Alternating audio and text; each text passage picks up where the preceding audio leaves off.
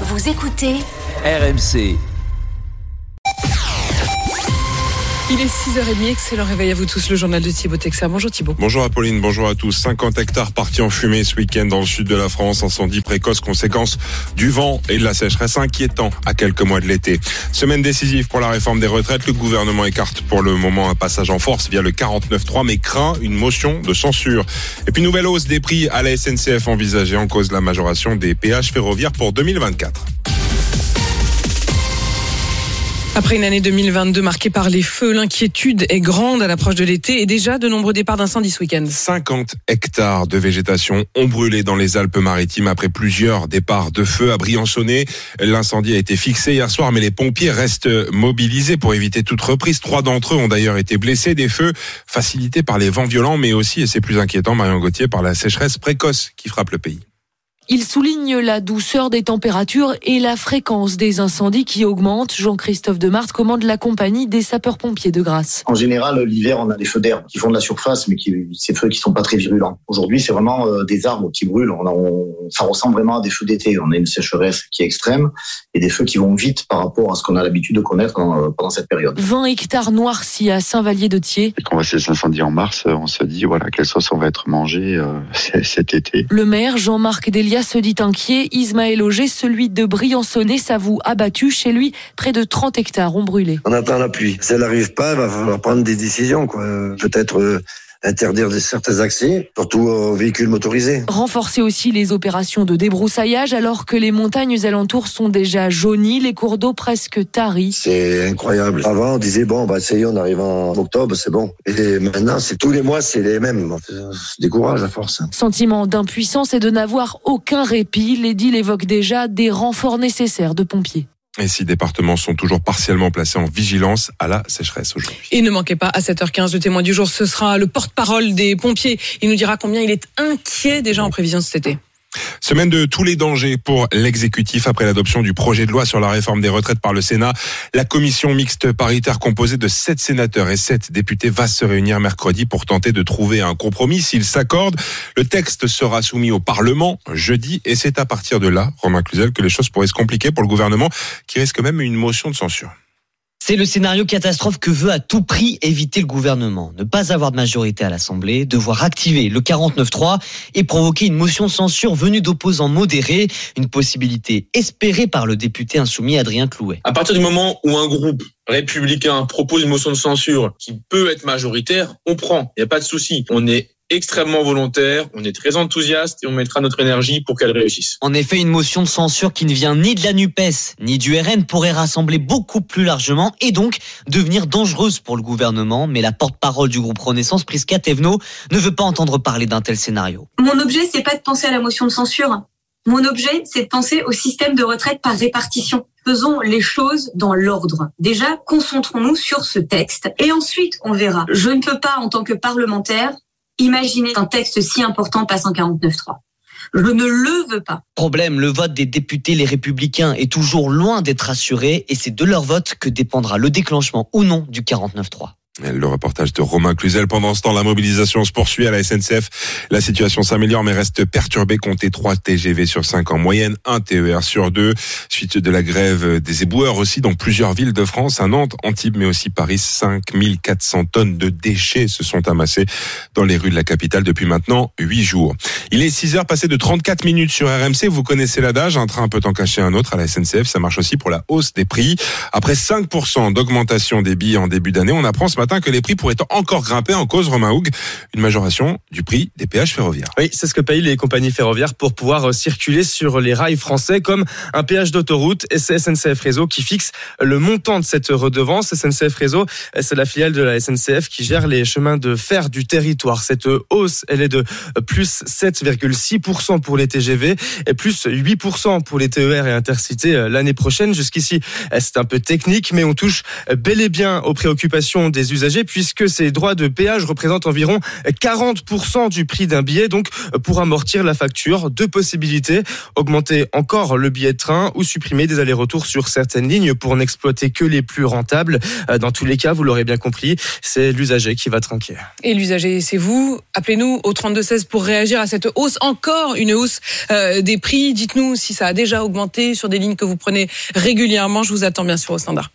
Affaire sordide devant la justice à Annecy en Haute-Savoie, trois ans et demi après la mort de Marlène, une escort gueule française tuée en Suisse, retrouvée dans une valise incendiée et enterrée dans une forêt.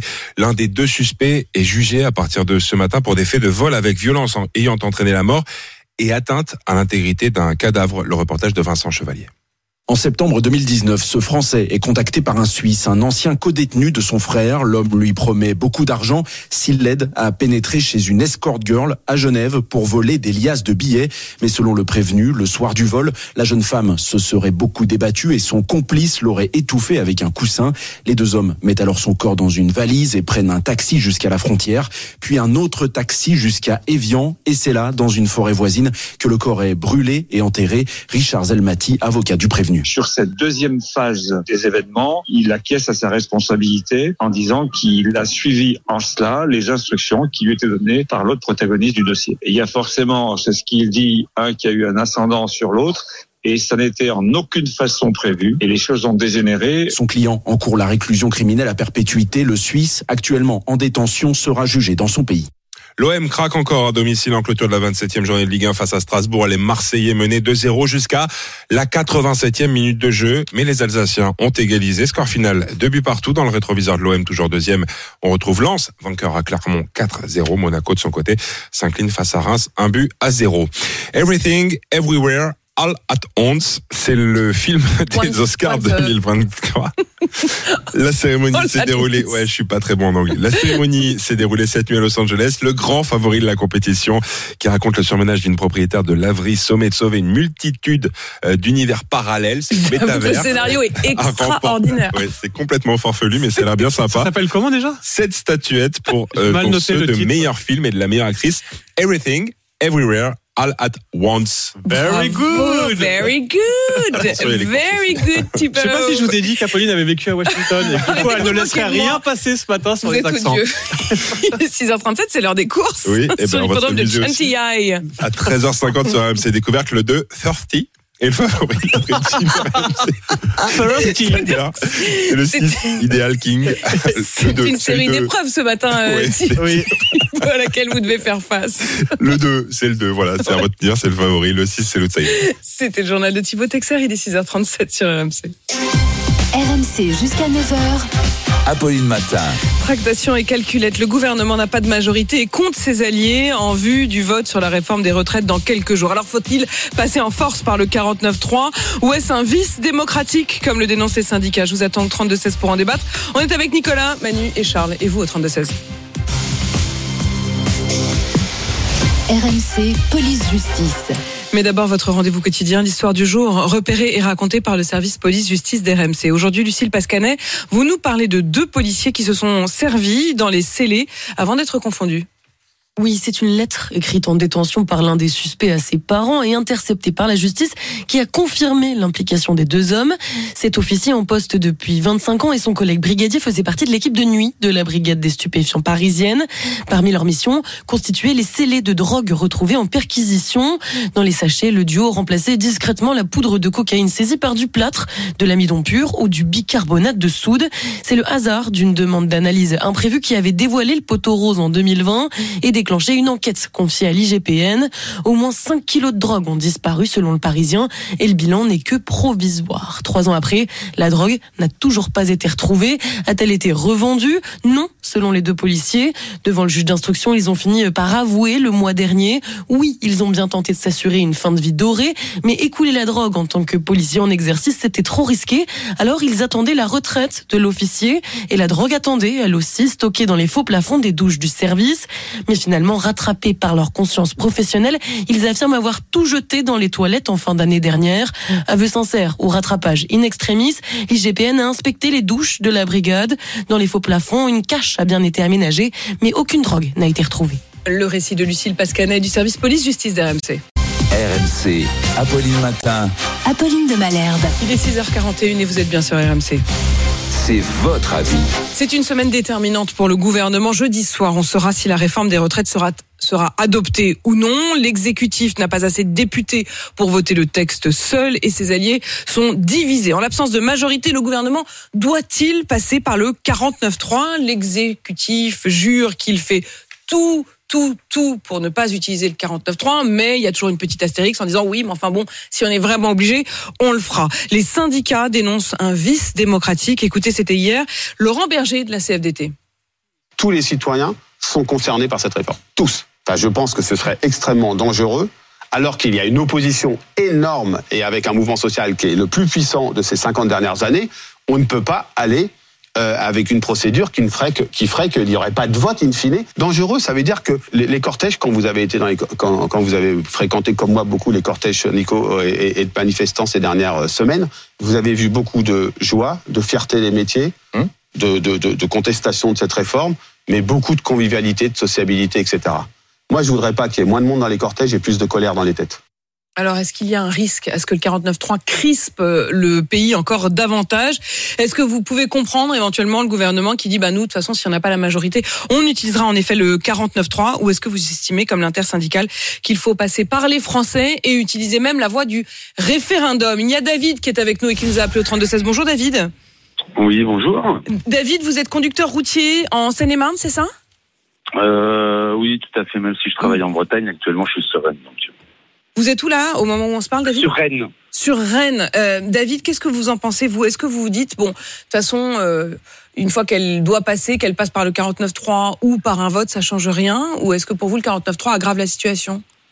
Bah non, le 49.3, pour moi, personnellement. Et il n'y a pas que moi, je pense. Hein. Euh, Le 49.3 risque d'aggraver euh, la situation parce que, comme disaient les différents représentants syndicaux, euh, tels que M. Martinez et M. Laurent Berger, c'est un dos d'honneur fait euh, au sein des organisations syndicales, un dos d'honneur fait aux citoyens. Le gouvernement entend mais n'écoute pas. Enfin, de toute façon, je ne sais même pas s'il entend, euh, s'il a ouvert la fenêtre pour entendre qu'il y avait du bruit dans la rue.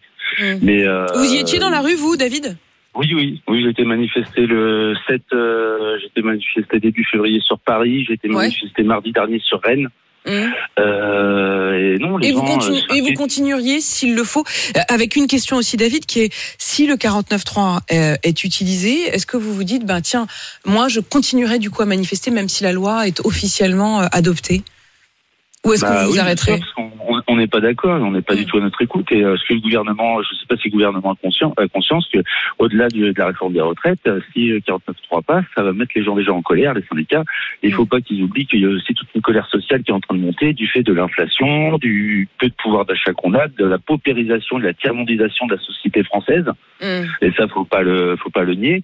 Euh, Donc cette, colère, cette colère, elle 150 exprime. de les gens ne s'en sortent plus. Donc Ouais. tout ça va s'agglomérer et là il y a une il y a une bombe sociale. Je ne sais pas si le gouvernement en a conscience ou si comme d'habitude il ferme les yeux, il bouche les oreilles et il compte nous envoyer des CRS et de la lacrymo comme ils ont l'habitude de faire.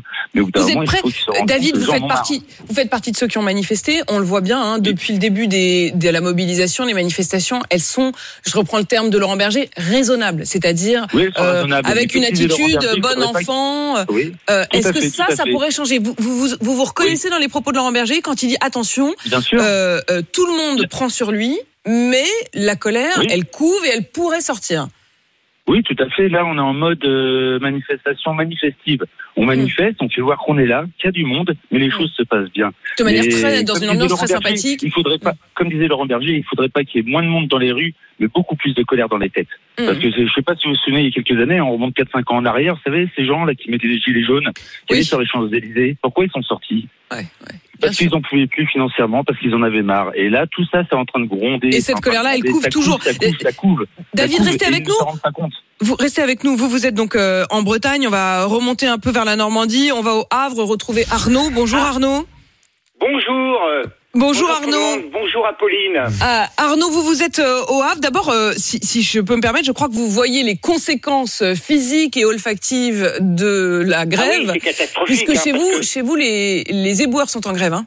Ah oui, alors, euh, moi j'ai 62 ans, j'ai Oui. eu la chance de pouvoir partir en retraite l'année dernière. Oui. Vous faisiez quoi? Vous faisiez quoi, Arnaud? Euh, J'étais dans la logistique automobile. D'accord. Bon, Vous êtes donc parti à 61 ans, j'en déduis. voilà. Bon. Ok. Euh, et alors, euh, je peux vous assurer que euh, au niveau des ramassages des poubelles au Havre, parce que là on parle que de Paris, mais euh, Paris, Bordeaux, Nantes, Marseille, mais au Havre, c'est une catastrophe. Euh, les éboueurs ne sont pas passés depuis une semaine. Ouais. C'est-à-dire que les poubelles s'entassent, s'entassent, s'entassent. Les gens laissent tout sur les trottoirs, euh, sans parler des encombrants, et euh, euh, les éboueurs sont en grève. Moi, je suis solidaire avec eux parce qu'ils Ouais. ont bien raison de, de manifester parce qu'ils ont, ils ont un boulot de chien. Et ces, ces gens-là passent tous les matins à 6 heures du matin pour vider les poubelles et ils sont en grève.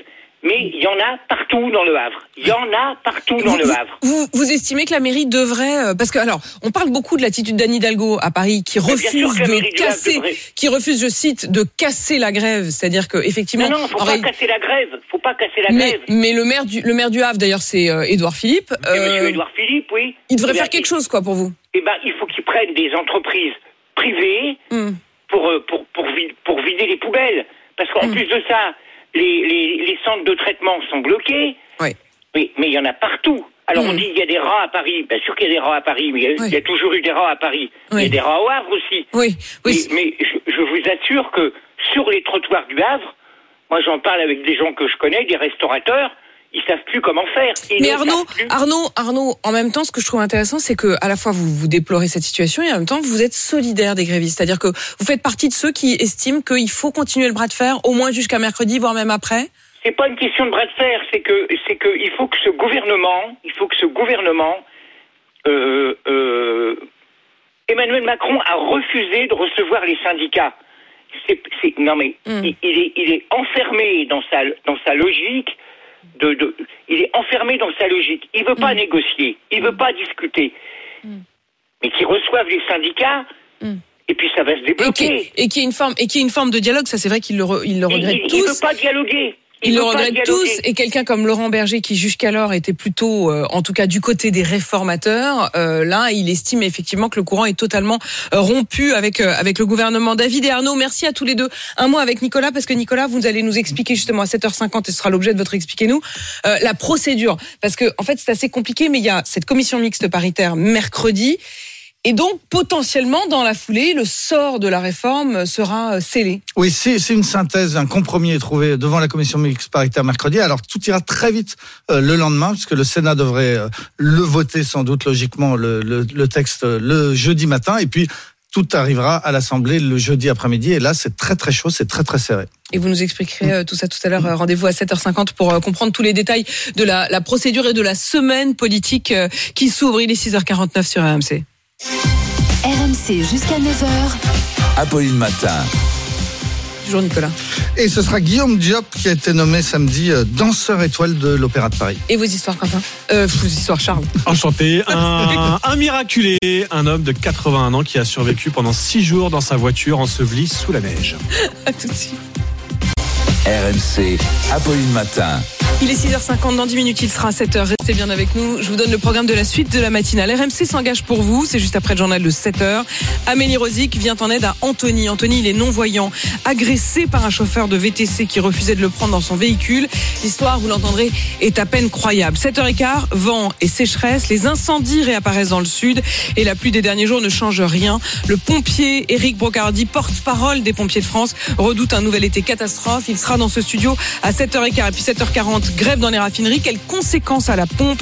Les réponses de la ministre de la Transition énergétique, Agnès Pannier-Runacher. RMC. Apolline Matin. Le portrait du jour. Le portrait du jour, Nicolas Poincaré, c'est celui de Guillaume Diop. Il a été nommé samedi danseur étoile de l'Opéra de Paris. Oui, et comme le veut la tradition, cette nomination a été annoncée sur scène à l'issue d'une représentation. En l'occurrence, c'était samedi à Séoul, en Corée, une représentation de Gisèle. Guillaume Diop jouait Albrecht. Il a été ovationné par le public lorsque sa consécration a été rendue publique. À 23 ans, il est nommé danseur étoile sans être passé par le grade précédent de premier danseur. Cela n'est arrivé que trois fois dans l'histoire de l'Opéra de Paris. Guillaume Diop a beaucoup beaucoup de talent, mais aussi beaucoup de chance. Il y a deux ans, le danseur étoile qui jouait Roméo dans Roméo et Juliette se blesse. Guillaume Diop le remplace au pied levé. Six mois plus tard, c'est un premier danseur qui déclare forfait au dernier moment pour le rôle de Don Quichotte et Guillaume Diop le remplace. Six mois encore plus tard, il manque un danseur pour la Bayadère et la danseuse étoile Dorothée Gilbert demande que ce soit lui et elle le choisit ensuite de nouveau pour le lac des Cygnes. Donc entre ses 20 ans et ses 23 ans, grâce à ses qualités mais aussi grâce à quelques blessures et quelques défections, eh bien, il aura joué tous les plus grands rôles. Guillaume Diop a aussi signé un texte sur la diversité à l'opéra. Oui, parce qu'il est métis, fils euh, d'une mère auvergnate et d'un père sénégalais. Il a grandi dans le 18e arrondissement de Paris, découvert la danse à 4 ans, puis la danse classique à 8 ans au conservatoire. Il entre ensuite au- à l'école de danse de l'Opéra de Paris. Il a souvent été le seul garçon au milieu des filles et le seul noir au milieu des blancs. En 2020, c'est à la suite de la mort de George Floyd aux États-Unis qu'il s'interroge sur la question raciale. Il co-signe alors un texte pour demander à la direction de l'opéra de réfléchir à cette problématique. Par exemple, à la question du maquillage qui n'est pas adapté ou bien des collants couleur chair qui ne conviennent pas aux danseuses et aux danseurs qui ne sont pas de cette couleur-là. Le texte s'interrogeait aussi sur les danseurs que l'on grime en noir dans certains opéras. La direction de l'Opéra de Paris avait très vite répondu favorablement à toutes ces demandes et Guillaume Diop a ensuite pu poursuivre son ascension vers le sommet. Magnifique. Vos histoires, Charles. Les histoires de Charles. Charles, ce matin, vous nous parlez d'un miraculé, un homme de 81 ans qui a survécu pendant une semaine dans sa voiture ensevelie sous la neige. Oui, ça s'est passé fin février en Californie. Car oui, Apolline, il y a des montagnes en Californie. Vous le sauriez Non, si vous aviez vécu aux États-Unis. Bien sûr. Vous n'avez pas eu cette chance malheureusement. Mais cet homme, donc qui s'appelle Jerry, a 81 ans, un beau matin, fin février, il quitte son chalet à la montagne pour aller rejoindre sa famille dans le Nevada. Il se lance en voiture et il décide de prendre un raccourci, une route en théorie fermée ce jour-là pour cause une tempête de neige est annoncée et ce qui devait arriver arriva très vite. La voiture de Jerry se retrouve bloquée et même ensevelie sous la neige. Seule une partie du toit dépasse encore. Impossible de prévenir les secours parce qu'il n'a pas de portable. Il est d'ailleurs mal équipé hein, pour affronter le froid. Il ne porte qu'un simple coupe-vent, une petite couverture dans son coffre. En revanche, il a immédiatement le bon réflexe. Il coupe son moteur pour conserver la batterie et le carburant. Il n'allume le moteur de son SUV que de temps en temps pour se réchauffer. Mais il a mangé quoi? Et ben, ce qu'il avait à bord, des bonbons et quelques croissants. Et pour boire, il baissait de temps en temps la fenêtre de la voiture pour boire de la neige. Et c'est justement en remontant sa fenêtre que la batterie du véhicule a fini par rendre l'âme au bout de trois jours. Entre-temps, les secours ont été alertés, mais les mauvaises conditions météo ont retardé les recherches. Il aura fallu six jours en tout pour le retrouver. Jerry est alors transporté à l'hôpital, mais il n'y reste que quelques heures. Et oui, il est en pleine forme, nous disent les médecins. Aucun signe d'hypothermie. Il ressort donc en fin de journée. Il a ensuite pu euh, aller retrouver sa famille dans le Nevada, mais il a pris le bus. C'était plus sûr comme, Oui, c'est comme plus- moyen de c'est plus sûr. transport. Dire que quand même, euh, 81 ans, sans portable, une route interdite au. au- Il a le Oui, trafic. il a le goût avait- de l'aventure. Oui, il a le goût de l'aventure, exactement. Un bel d'accord. américain. 6h55, les trains, c'est peut-être plus sûr, mais c'est plus cher. Olivier nous a appelé au 3216. Bonjour Olivier. Euh, Oui, bonjour Apolline, bonjour à tous. Olivier, vous êtes transporteur à Calais, mais vous vouliez réagir à ce que je disais il y, a, il y a 20 minutes sur la hausse des prix des billets de train, parce que ça augmente encore et ça vous scandalise, Olivier? Oui, ça me scandalise parce que euh, on est euh, dans une époque où euh, on demande de, moins rouler, de, de, de- réduire nos déplacements en voiture, de faire du covoiturage, etc., etc. Une période d'écologie et la SNCF, eh ben, augmente, augmente à chaque fois, augmente à chaque fois et en même temps ils sont subventionnés et par l'État et dans les régions, comme pour les TER par exemple, ils sont financés aux trois quarts par les régions. Donc, euh, je, Donc le fait je- de faire payer l'usager, ça paraît quand même complètement fou euh, et dans des proportions énormes. Olivier, vous prenez le train, vous? Euh, ça m'arrive de temps en temps, ça m'arrive de temps en temps, mais je je, je vois, je je je je m'a- je m'aperçois de, de Ah l'augmentation, non mais c'est sidérant. Alors je vais vous donner euh, un exemple. La semaine dernière, j'étais euh, dans l'Ouest, du côté de Vendôme. Ben mon fils devait prendre la voiture avec des amis, mais finalement il a dû prendre le train. J'en ai eu pour 87 euros. 87 euros le billet pour 40 minutes de TGV. Donc voilà, je voulais vous le dire, 87 euros pour 40 minutes de TGV, ça fait quand même 2 euros la minute. J'ai trouvé ça dingue. Enfin, pardon, ça me paraît sidérant. Par ailleurs, vous savez désormais que depuis, il y a une règle qui vient de passer, qui est que, ah oui, j'utilise beaucoup le train, je dois le dire. Euh, désormais, vous ne pouvez euh, vous faire rembourser votre billet que si vous le changez une semaine avant Alors Mm. qu'évidemment, euh, donc non seulement ils sont plus chers, mais ils sont quasiment inchangeables. Euh, il faut vraiment être très très organisé. Je sais pas comment font euh, les gens qui ont des enfants, mais il y a quand même beaucoup de choses qui arrivent à la dernière minute où il faut gérer à la dernière minute. Olivier, c'est quand même dingue, non? 87 euros pour euh, 40 minutes de TGV Ah oui, non, mais c'est pire que ça. J'ai mon frère qui habite Avignon, donc euh, j'y vais en train. Euh, je fais euh, Calais, Lille, Lille, Lille, Avignon? Euh, c'est un, c'est c'est c'est c'est un prix fou. hein. C'est un, prix hein. fou et donc ça va continuer, euh, Olivier, ça va continuer puisque on l'apprend aujourd'hui, les prix du, du, du, du billet de train SNCF vont encore augmenter. Merci Olivier pour votre réaction ce matin. Vous n'hésitez pas, comme Olivier, vous connaissez le chemin, c'est le 32-16. Et on se retrouve dans un instant pour la météo et le journal, à la une du journal, la semaine de tous les dangers. Et puis attention les orages qui arrivent. RMC jusqu'à 9h. Apolline Matin. Il est 7h et vous écoutez RMC.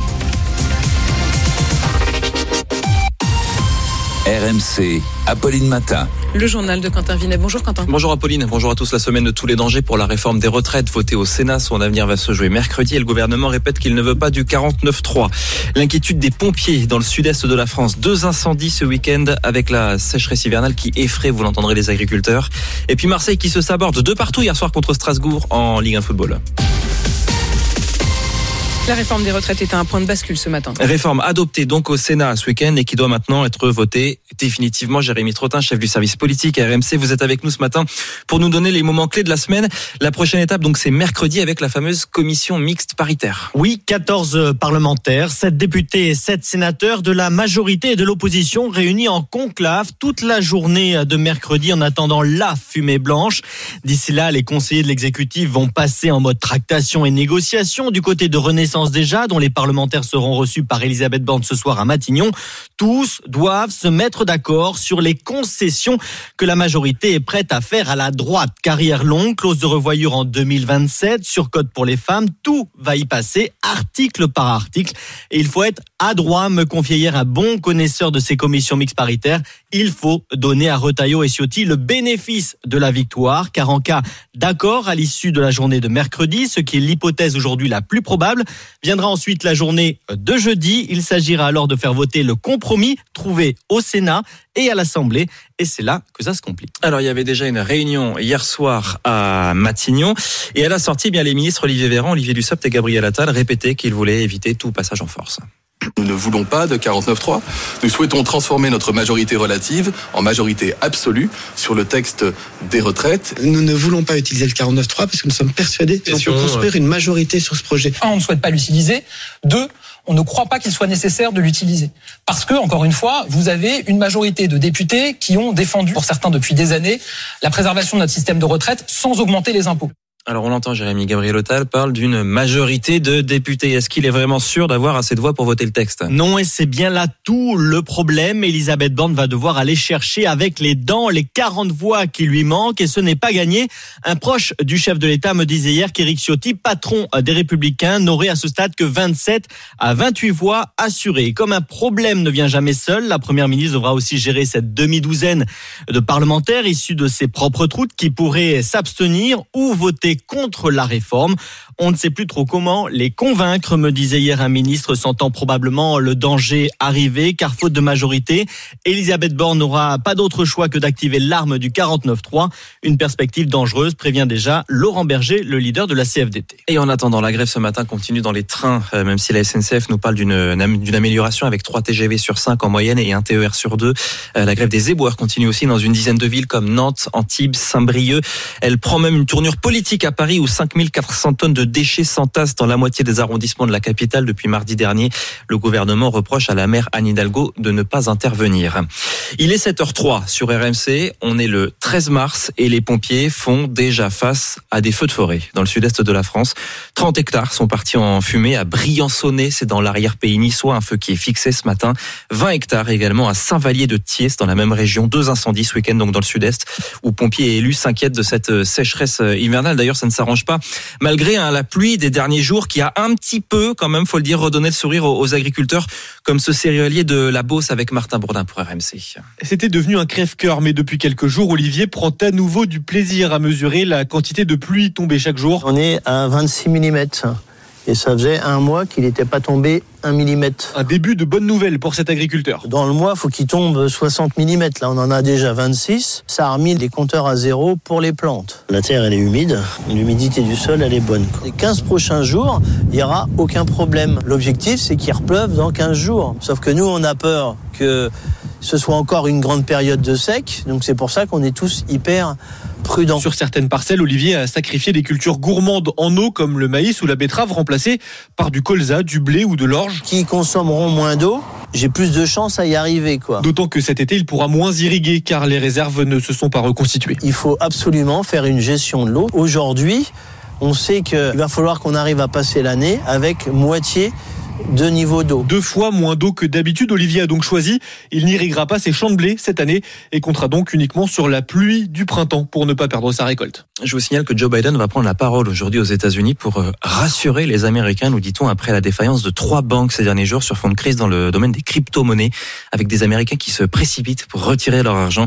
Les responsables devront rendre des comptes, dit déjà le président américain, qui recevra aussi, tiens, aujourd'hui, les dirigeants australiens et britanniques pour annoncer un accord sur les sous-marins, euh, source, vous le savez, d'une crise diplomatique avec la France il y a maintenant un an et demi. Mais l'information de la nuit aux États-Unis, c'était la cérémonie des Oscars qu'on a suivi pour vous à RMC. C'est Romain Houck qui l'a suivi pour nous à RMC. Et sans surprise, Romain, c'est euh, le grand favori qui a fait un carton. Eh oui, le film était nommé dans pas moins de 11 catégories. Il rafle finalement 7 statuettes. Ce film, c'est Everything Everywhere All at Once. Pardonnez-moi pour, euh, pour l'accent, hein, entre autres. Euh, Meilleur film, meilleur réalisateur, meilleur acteur et actrice dans un second rôle et meilleure actrice principale pour Michelle Yeoh qui devient au passage la première actrice asiatique à recevoir cette récompense. Alors ce film, il est déjà sorti en France l'été dernier. Il est de retour euh, en salle depuis la semaine passée. C'est un long métrage un peu loufoque qui mélange euh, comédie, action, science-fiction qui raconte en gros les aventures euh, d'une maman américaine d'origine chinoise transportée dans des univers parallèles pour sauver le monde et sa famille, rien que ça. Peu de partage donc cette nuit à Los Angeles, mais quand même à noter que l'Oscar du meilleur acteur, il a été remis à Brendan Fraser pour son rôle dans le film The Whale. Et on pourrait faire un film aussi cette saison à Marseille en football, une comédie tragique qui ressort au Vélodrome pour Marseille, qui a fait match nul de partout contre Strasbourg. C'était la fin de la 27e journée de Ligue 1 avec un scénario fou. Les Strasbourgeois sont venus en toute fin de match en marquant deux buts en même pas deux minutes. Et alors Florent Germain pour RMC, les Marseillais se sont encore sabordés au Vélodrome. Oui, c'est le paradoxe de cet OM. Le Vélodrome fait le plein à chaque match, le jeu est souvent emballant, mais les résultats sont de moins en moins au rendez-vous quand Marseille est à domicile.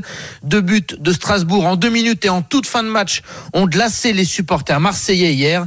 De quoi agacer le capitaine Valentin Rongier. Forcément, on est énervé. J'ai l'impression que on fait un peu, un peu souvent les, les mêmes erreurs, mais qu'on n'est pas capable de tenir un score. On est chez nous, on gagne 2-0, c'est très agaçant. Quatre matchs de suite sans victoire en Ligue 1 au Vélodrome auquel il faut ajouter l'élimination en Coupe de France contre Annecy. Des banderoles de mécontentement ont d'ailleurs été sorties dans les virages du Vélodrome. Ni oubli, ni pardon. Doit-on se contenter d'un titre en 30 ans?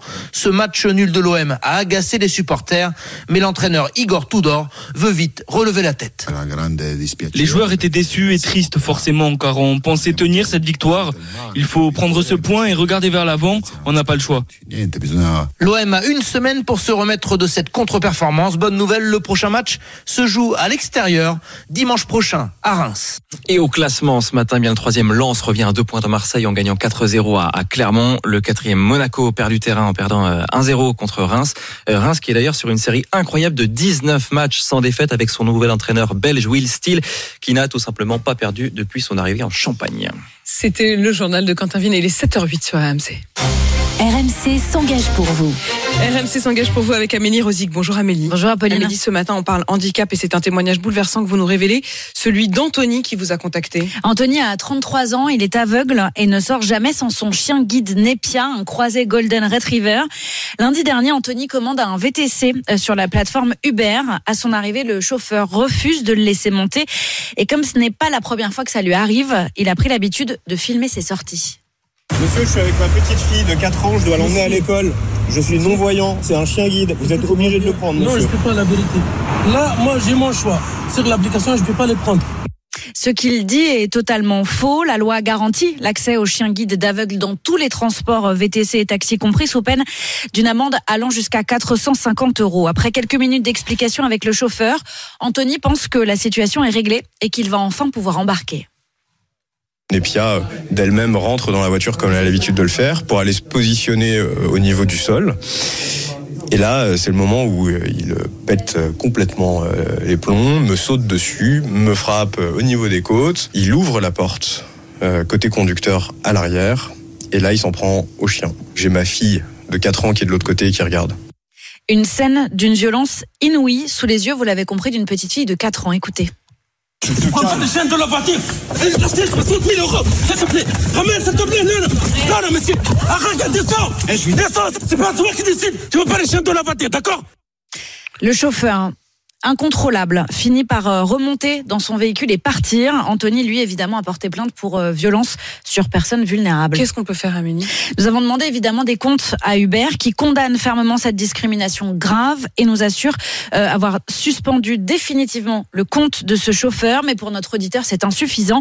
S'il nous a contacté, c'est aussi pour euh, dénoncer les injustices dont il est victime au quotidien. Vous vous sentez bafoué dans vos droits fondamentaux, vous vous sentez discriminé au plus profond de votre chair et de votre âme.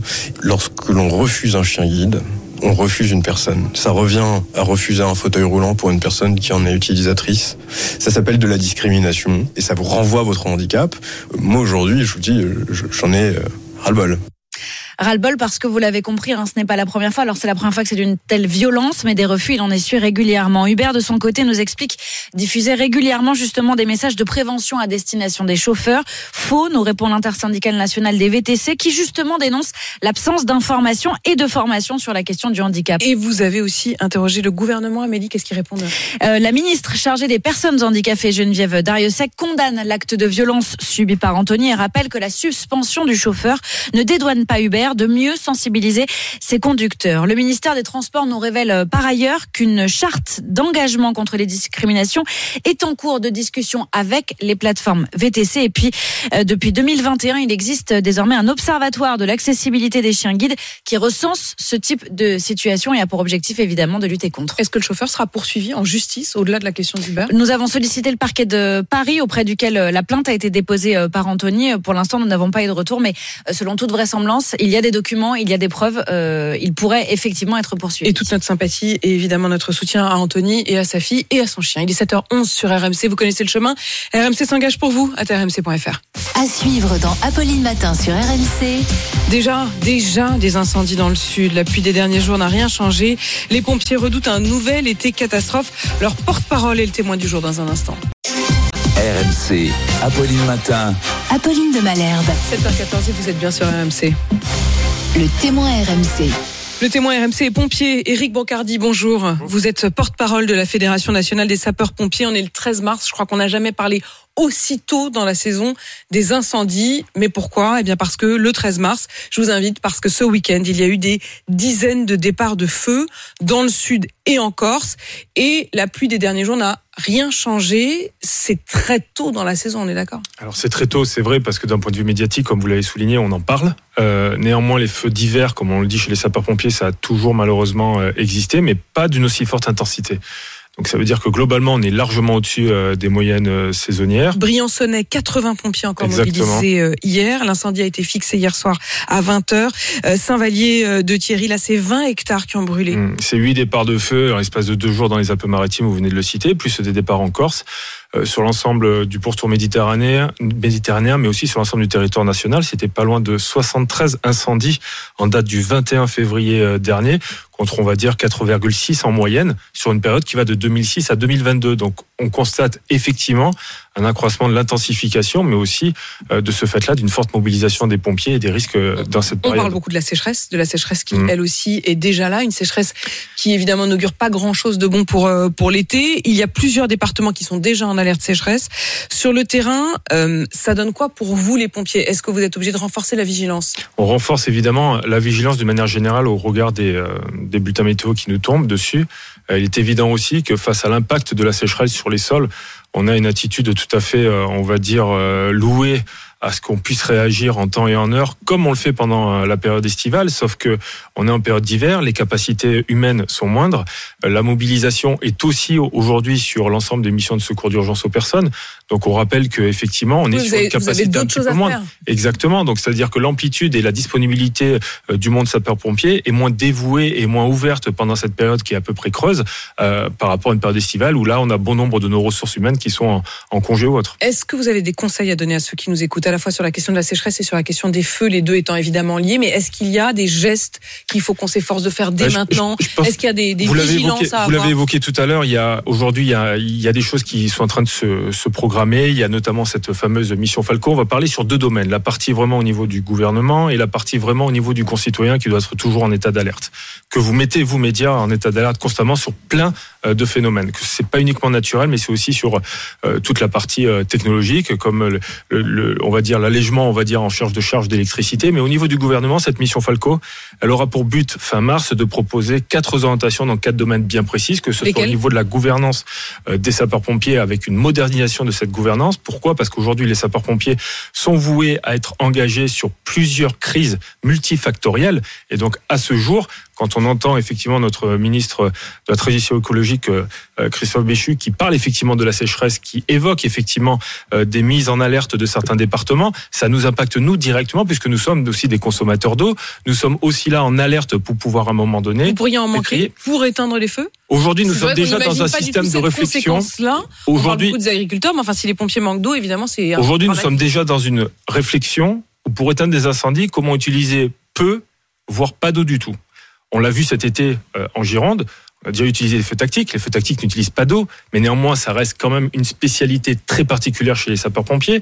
Et aujourd'hui, se pose effectivement le problème de dire les sapeurs-pompiers doivent-ils encore utiliser de l'eau saine Comment pouvons-nous faire aujourd'hui pour pouvoir remplir nos véhicules Quand vous dites de l'eau saine, c'est de l'eau potable, en fait. hein. Exactement. C'est Donc c'est potable. réseau hydraulique, c'est ce que Mm. tout le monde connaît. D'ailleurs, c'est pour ça qu'on a alerté cet C'est été là-dessus qu'il y a de l'attention. d'éviter d'ouvrir les bouches d'incendie pour éviter justement des décharges en termes de réseau hydraulique Et pour sur, les et, sapeurs-pompiers. sur, euh, et sur tout un chacun, sur chacun qui vous écoute euh, là, est-ce qu'il y a des gestes qu'il faut dès maintenant éviter? Quels sont les conseils Ouais. que vous pouvez nous donner? Aujourd'hui, il faut vraiment rentrer dans cette euh, lignée euh, de pouvoir être très vigilant sur la consommation d'eau parce que ça nous impacte aussi euh, directement et on ne veut pas être en zone rouge. Même si nous sommes prioritaires, nous ne voulons pas être en zone rouge. Bien entendu, en termes, on va dire, de risque d'incendie, on doit avoir le même comportement l'hiver comme l'été sur justement la partie environnementale, c'est-à-dire comment faire attention lorsque je me promène en forêt, comment éviter à un moment donné de prendre en compte euh, le risque incendie en mettant en œuvre justement cette obligation légale de débroussaillement qui doit être en application, qui est sous le coup d'une proposition de loi, qui doit être renforcée aujourd'hui pour pouvoir euh, pour pouvoir la veiller, pouvoir la mettre en œuvre. Et aussi aujourd'hui, nous avons une proposition de loi, la numéro 206 pour être très précis, euh, qui va être portée sur le l'extension et le risque d'incendie porté par Olivier Rettman, euh, Monsieur Lavoisier et puis euh, donc euh, Monsieur Martin. Je vais y arriver parce Bravo. que c'est très compliqué. Renaud. Martin, c'est compliqué. Vous connaissez Mais par contre, désormais très très bien l'Assemblée. Qu'ils nous Brocardi. Éric Brocardi, juste. Donc on a bien compris, il faut vraiment euh, faire Mm. attention à notre consommation d'eau, exactement comme euh, on a finalement fait évoluer nos habitudes sur la consommation d'électricité. Un mot encore sur euh, la situation aujourd'hui. Il y a 21 départements qui sont en vigilance orange, orage, avec des orages qui peuvent arriver sur des sols secs. Est-ce qu'il y a un risque particulier? Alors justement, on a mis ce matin en ligne sur le compte Twitter des pompiers de France euh, une expérience très criante. C'est lorsque vous renversez deux gobelets d'eau sur un sol sec et un sol mouillé, vous allez voir quel est le sol qui absorbe le plus vite, le plus vite d'eau.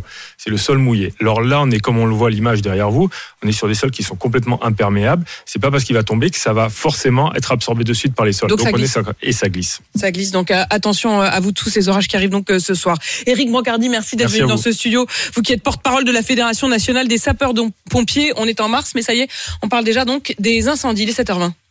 À suivre dans Apolline Matin sur RMC. L'invité du jour à 7h40, c'est la ministre de la Transition énergétique, Agnès Pannier-Runacher. Nucléaire, coût de l'énergie, réforme des retraites, toutes ces questions et les vôtres au 32-16. C'est donc tout à l'heure. Rendez-vous à 7h40. Mais avant cela, deux rendez-vous jusqu'au journal de 7h30. Il y aura l'économie avec Emmanuel Le Chypre et puis Arnaud Demanche qui pirate le 32-16. Apolline Matin. L'indiscret RMC. Les indiscrets du service politique d'RMC, c'est avec vous aujourd'hui Jérémy Trottin. Bonjour Jérémy. Bonjour Apolline. Vous nous révélez que derrière la préparation des JO, il y a déjà des vives tensions politiques. Oui, des tensions par exemple entre le ministère de l'Intérieur et les élus de Dax, Bayonne ou de Mont-de-Marsan à qui on a gentiment demandé de reporter ou d'annuler leur feria pour des raisons de sécurité. Tension aussi entre certains élus de la mairie de Paris et le comité olympique sur les tarifs de la billetterie jugés beaucoup trop chers. Tension encore entre la région, Île-de-France et le gouvernement. Valérie Pécresse veut bien réorganiser le plan de transport, mais veut que Bercy paye la facture. 200 millions d'euros rien que pour la ligne 14 du métro parisien. Sans parler d'un sujet très sensible, celui du périphérique et de la neutralisation d'une voie de circulation pendant et surtout après les Jeux. Le gouvernement dont les ministres sont accusés de vouloir surfer sur les JO, Jérémy. Oui, c'est ce que pense du moins l'entourage de Valérie Pécresse qui soupçonne notamment le ministre des Transports de prendre ses décisions au regard de ses ambitions pour la mairie de Paris. On voit bien que certains jouent à des jeux politiciens, dit-on du côté de la région. Réponse de l'entourage de Clément Beaune. De toute façon, avec Pécresse, on en fait toujours trop ou pas assez. Autre ministre visé, celui de l'Intérieur. Après le fiasco de la Ligue des Champions, il aura cette fois du mal à mentir si ça tourne mal, prévient un parlementaire. Il faut dire que Gérald Darmanin fait clairement de ces jeux un tremplin politique pour Matignon ou pour 2027. RMC, Apolline Matin. Il est 7h24, c'est l'heure de l'économie. Le chiffre d'affaires. Le chiffre d'affaires, Emmanuel, les péages. Les péages, il n'y en a pas que sur les autoroutes, il y en a aussi sur les rails, et c'est pour ça que les tarifs augmentent pour la SNCF. Eh ben, effectivement, pour chaque train qui circule, la SNCF et ses concurrents s'acquittent d'un péage auprès de SNCF Réseau, exactement comme un automobiliste. Chaque fois qu'il emprunte une autoroute, il faut bien financer euh, l'entretien et la rénovation euh, du réseau. Hein, euh, cet entretien et cette rénovation sont financés à 70% par ces péages que payent les transporteurs. Or, selon la décision de SNCF Réseau validée fin février par l'autorité de régulation des transports, eh bien cette redevance va augmenter de 8% en 2024. Donc, je vous annonce quoi?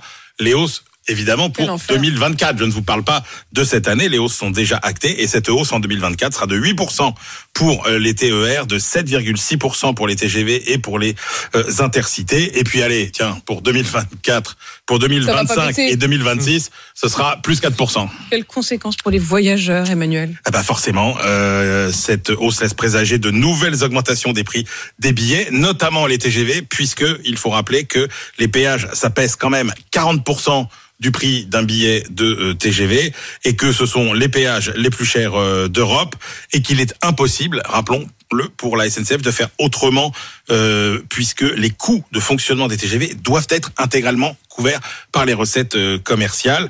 Donc ça veut dire que déjà on a 3 à 4 de hausse assurée euh, des billets l'an prochain et je ne vous parle pas de ce qui risque de se passer sur les prix de l'énergie, etc. Prenez le train qu'il nous disait. Les prix des TER vont forcément augmenter aussi.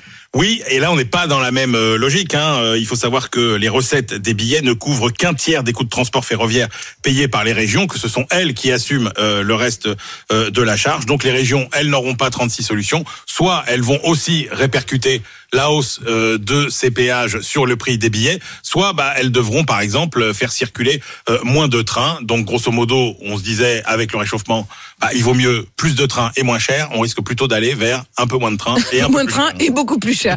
C'était l'économie et le cours d'économie avec Emmanuel Le Chip. Tout de suite, Arnaud Demanche. RMC, Apolline Matin. Attention. Attention. Deux manches pirates, le 32-16. Arnaud Demanche est avec nous. Bonjour Arnaud. Bonjour. Arnaud, ce qui fait réagir ce matin, ce sont les Oscars qui ont eu lieu cette nuit. Oui, et Nancy de Nancy nous dit une très belle cérémonie de 9h30. Je redoutais un dérapage genre gifle de Will Smith, mais rien du tout. Juste un moment, je sais pas si vous avez vu, il y a Eric Dupont-Moretti qui a fait des bras d'honneur à, à Kate Blanchett. Alors, le film À l'Ouest, rien de nouveau, a obtenu l'Oscar de la meilleure musique. Et Germain de Saint-Germain nous dit, je, je crois que c'est encore pire pour un film d'avoir l'Oscar de la meilleure musique que de pas avoir d'Oscar du tout. Moi, je suis journaliste. Après la projection, tu te retrouves toujours en face du réalisateur. Et là, faut lui dire quelque chose de gentil parce qu'il vous demande, alors, t'as aimé mon film? Euh, j'ai bien aimé la musique. Et là, il sait que c'est naze, son truc. Alors, Top Gun Maverick n'a pas obtenu l'Oscar du meilleur film, ce qui a fait réagir Dominique Besnéard. Euh, Il n'y a pas eu d'Oscar pour les gros navions. Moi, j'ai eu Tom Cruise au téléphone, il était très déçu. Il pense que les gens n'ont pas adhéré au film parce qu'il n'était pas assez réaliste. Et il m'a dit, mon prochain film sera plus sérieux. Je vais filmer l'origine de l'humanité telle qu'on nous l'apprend à l'église de Scientologie. Ah, ça, t'aimes bien ça, dis donc. C'est l'histoire du dictateur galactique Xenu qui a déporté il y a 75 millions d'années des milliards d'extraterrestres sur Terre, les a jetés dans un volcan comme le Kilimanjaro et les a fait exploser avec des bombes à hydrogène. Depuis, leurs âmes nous hantent, causant ainsi nos troubles psychiques. C'est vraiment ce que croit la scientologie, hein, sinon ce serait pas drôle. Je pense que le public a besoin d'une histoire de ce genre qui mêle rigueur scientifique et recherche. Alors j'ai dit à Tom Cruise, fais-le ce film. Ça va nous changer de Alex Lutz et Isabelle Carré qui jouent un couple de chanteurs des années 60 qui ont le cancer. C'est pas sûr que tu gagnes une statuette, mais au moins on rigolera bien. Allez, à tout à l'heure. À tout à l'heure, Arnaud. Rendez-vous est pris. On se retrouve euh, à 8h20 pour l'heure. Il est 7h28. À tout de suite pour la météo et le journal. 7h30 sur RMC, le journal de Thibaut Texer. Bonjour Thibaut. Bonjour Apolline, bonjour à tous. Paris, ville poubelle, 5400 tonnes de déchets amassés dans les rues de la capitale après 8 jours de grève des éboueurs contre la réforme des retraites. Une réforme qui va passer en commission mixte paritaire mercredi. Ce sera ensuite au Parlement de voter.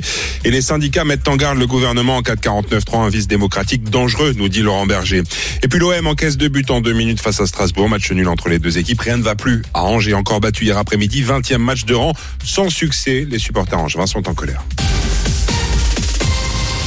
Légère amélioration sur les rails, huitième jour de grève des éboueurs. La contestation se poursuit contre la réforme des retraites. On commence avec la SNCF, compter 3 TGV sur 5 en moyenne ce lundi, un TER sur 2, trafic normal à la RATP. C'est en revanche toujours compliqué dans les rues de Paris où les déchets s'amoncellent sur les trottoirs selon la mairie. 5400 tonnes n'ont pas été ramassées depuis le début du mouvement il y a 8 jours et les habitants commencent à perdre patience. Le reportage de Romain Houg et Romain Poiseau. Devant la porte de l'immeuble d'Emmanuel. Ici c'est Paris, et ici c'est Paris, c'est ça. Un tas de détritus mesurant plus de 2 mètres sur 4 de large. Là on n'en voit pas encore, mais le soir quand on ou le matin tôt, il y a des rats. Hein. Il y a des rats. Oui. On revient au Moyen Âge. C'est grave, enfin c'est grave. Et ensuite, je sais pas si vous avez vu, enfin, il y a des conserves coupantes, il y a des morceaux de verre, il y a des choses comme ça, et donc euh, tout à chacun peut se blesser. Hein. Le, droit, le droit de grève, ça justifie pas tout, hein. ça justifie pas de faire n'importe quoi. Jean-Claude, retraité, lui, se faufile entre les poubelles pour rentrer chez lui. Dans trois jours, je pourrais plus rentrer là. On va passer par les fenêtres pour rentrer dans l'appartement. C'en est trop Alors là, c'est très net.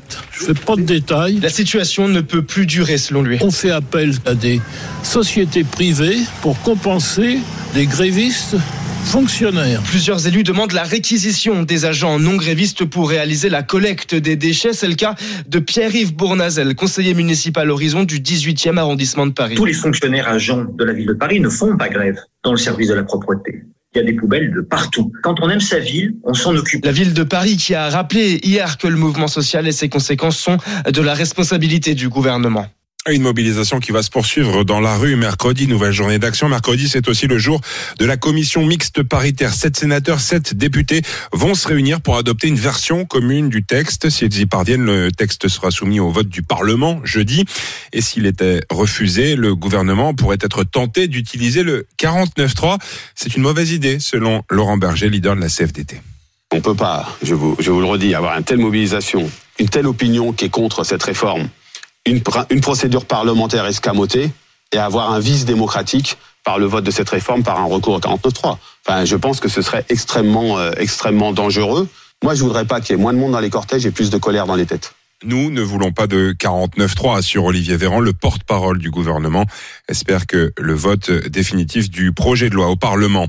21 départements du Haut-Rhin à la Haute-Garonne en vigilance orange aux orages à partir de cet après-midi. En raison de fortes pluies, d'ailleurs tombées la semaine dernière, les habitants de Cahors sont privés d'eau potable jugée impropre à la consommation. Des distributions de bouteilles d'eau sont mises en place depuis samedi. Et puis dans les Alpes-Maritimes, 50 hectares de végétation ont brûlé ce week-end. À l'origine, plusieurs départs de feu à Briançonnet, notamment l'incendie a été fixé hier soir. Trois pompiers ont été blessés. La ville de Puteaux accusée de transphobie. La mère d'un jeune garçon de 12 ans, Néfi, reproche à la maire des Hauts-de-Seine, à la mairie des Hauts-de-Seine et à l'organisateur d'une colonie de vacances d'avoir logé son enfant dans le dortoir des filles. Elle a décidé de porter plainte et Caroline Philippe l'a rencontrée pour AMC. Cette nuit passée dans la chambre des filles, insoutenable pour Léo, 12 ans, car s'il est bien né avec un sexe féminin, il se sent aujourd'hui garçon.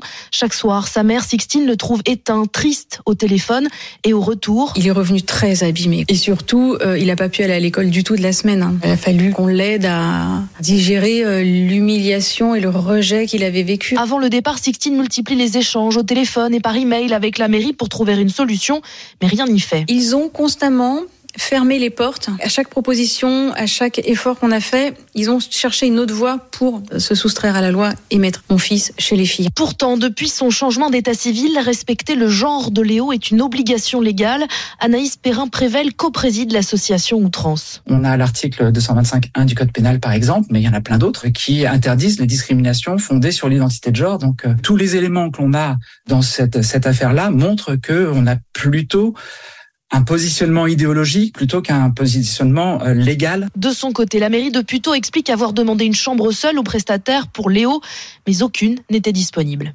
Le sujet de Caroline Philippe ce matin. L'OM pensait avoir fait le plus dur hier soir face à Strasbourg en menant 2-0, mais en fin de match, les Alsaciens marquent deux buts en deux minutes. Score final, deux buts partout. Dauphin du PSG, l'OM ne dispose plus que de deux points d'avance sur Lens, vainqueur de Clermont 4-0 hier après-midi. Reims s'impose à Monaco 1-0.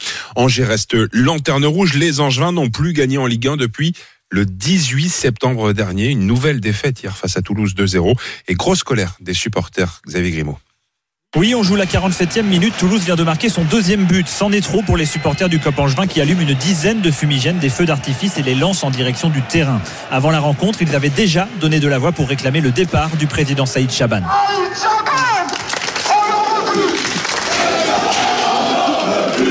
Des slogans hostiles sur des banderoles ou peints sur le sol. Le SCO est un club à la dérive. Le gardien Paul Bernardoni était fataliste après la rencontre. Ah, Légitime, c'est compliqué. Après, euh, tout club où ça va très mal ou pas de résultats, euh, on fait parler de nous. Donc, euh, voilà, euh, automatiquement, ils vont montrer leur mécontentement. C'est dur, mais c'est dur pour tout le monde. Son coéquipier Yann Valéry était plus sévère envers la fronde dans les tribunes, pour lui contre-productive. Je comprends la colère. Après, pour moi, c'est facile de cibler un, deux joueurs ou l'équipe. Il y a plein d'éléments et plein de choses qui, qui viennent. Après, supporter, c'est c'est supporter avant tout. Dans les, dans les bons moments et les mauvais moments, tu supportes. Oui, je comprends leur colère. Mais après, je trouve que j'aurais préféré que- qu'ils soient derrière nous et qu'ils essayent de plutôt élever certains joueurs plutôt d'essayer de les couler. Avec seulement 10 points au classement, Angers continue de creuser et l'ambiance ne semble pas près de s'arranger. Et puis un événement ce soir sur RMC. Michel Platini, invité exceptionnel de Rotten sans flamme. Événement à suivre dès 18h sur RMC. Et puis les courses, c'est sur l'hippodrome de Chantilly. 13h50 sur RMC Découverte. Le 2, Sursti est le favori de la Dream Team RMC. L'outsider, c'est le 6 Ideal King, le 2 et le 6. C'était le journal de Thibaut Texer, il est 7h38 sur RMC. RMC, 6h39h. Apolline Matin. Dans un instant, l'invité du jour, ce sera vous, Agnès Pannier-Runacher. Bonjour. Euh, Vous êtes ministre de la Transition énergétique. On va parler euh, de l'état de nos centrales nucléaires, des grèves dans les raffineries, puis aussi de la réforme des retraites, vote crucial jeudi. Est-ce que le gouvernement aura une majorité? On y revient dans un instant. À tout de suite. RMC. Apolline Matin. Apolline de Malherbe. Il est 7h41 et vous êtes bien sur RMC. L'invité du jour. L'invité du jour, c'est vous, Agnès Pannier-Runacher. Bonjour, vous êtes donc euh, ministre de la Transition euh, énergétique. On va parler retraite, grève dans les raffineries, nucléaire, inflation. Je vous interroge pas sur le 49.3. Vous allez me dire la même chose que Olivier Véran, Gabriel Attal, que vous espérez, que vous pensez, que vous allez peut-être vous voir vous en passer, mais qu'au cas où, bah, vous le dégainerez. C'est ça, non? J'ai bon? Euh, Surtout, on est confiant sur notre capacité à réunir une majorité. La première ministre, il travaille avec euh, Olivier Dussopt, avec les députés de la majorité. Et euh, s'agissant des Républicains, je crois qu'ils ont fait un vote de cohérence au Sénat. C'est un vote qui a été fait samedi et qui montre qu'il y a un soutien côté Sénat à ce projet de loi. Et donc, mais vous euh, nous pas allons vous agir. engager à ne pas utiliser le 49.3. Non, je vous Aucun dis, euh, notre notre objectif, c'est précisément de se passer du 49.3. Et euh, je crois que depuis euh, le début de cette mandature, on nous a toujours dit euh, qu'on ne saurait pas réunir des euh, majorités sur les textes. Et pour le moment, tous nos textes ont été votés. On va parler du chèque énergie, l'inflation d'abord, les prix du gaz et de l'électricité baissent, ils baissent enfin sur les marchés, mais pas sur les factures puisqu'on voit encore plus 14% sur un an en février sur l'énergie. Pourquoi il y a ce décalage? Parce qu'en fait, le passage de l'augmentation euh, du prix, il est fait au 1er février et au 1er janvier, s'agissant de l'électricité et du gaz. Mais euh, ce prix, il augmente par rapport à un prix qui est régulé. C'est-à-dire que les Français ne payent pas le prix du marché. Il faut le répéter. Les ménages français, aujourd'hui, payent euh, le prix, l'un des prix les plus bas. En l'occurrence, c'est dommage. On aimerait bien payer le prix du marché. Non. Le marché est faible. Non, le marché est toujours plus élevé que le prix que vous payez sur votre facture euh, en matière d'électricité. Même avec la baisse des Même des avec la baisse. Et ça, c'est important de, de le dire parce que on laisse un petit peu, euh, euh, je dirais, dire des choses qui ne sont pas exactes. Alors allez-y, prenez le temps de Donc l'expliquer. je, je le dis, nous avons un tarif réglementé pour les ménages, pour les très petites entreprises, et ce tarif réglementé a augmenté de 4% l'année dernière, là où les factures étaient en train de s'envoler. Il augmente de 15% cette année, là où le prix a effectivement diminué, mais par rapport à une multiplication par deux, par trois, et donc nous restons euh, toujours dans des tarifs qui sont compétitifs. Je parle évidemment des ménages et des très petites entreprises. Les plus grosses entreprises sont plus exposées au prix du marché et elles, ce prix dépend de, du contrat qu'elles auront conclu. Je veux également préciser que nous avons mis en place beaucoup de mécanismes. Nous sommes le pays qui avons mis en place le plus de mécanismes d'amortissement des factures pour les entreprises qui sont exposées au prix du marché. Donc ça fonctionne aujourd'hui depuis euh, le mois de, de janvier. Alors je parle des consommations réalisées depuis de janvier, qui est- c'est donc les factures qui arrivent en février. Les entreprises bénéficient d'un amortisseur, ça fait baisser la facture d'à peu près 20% en moyenne.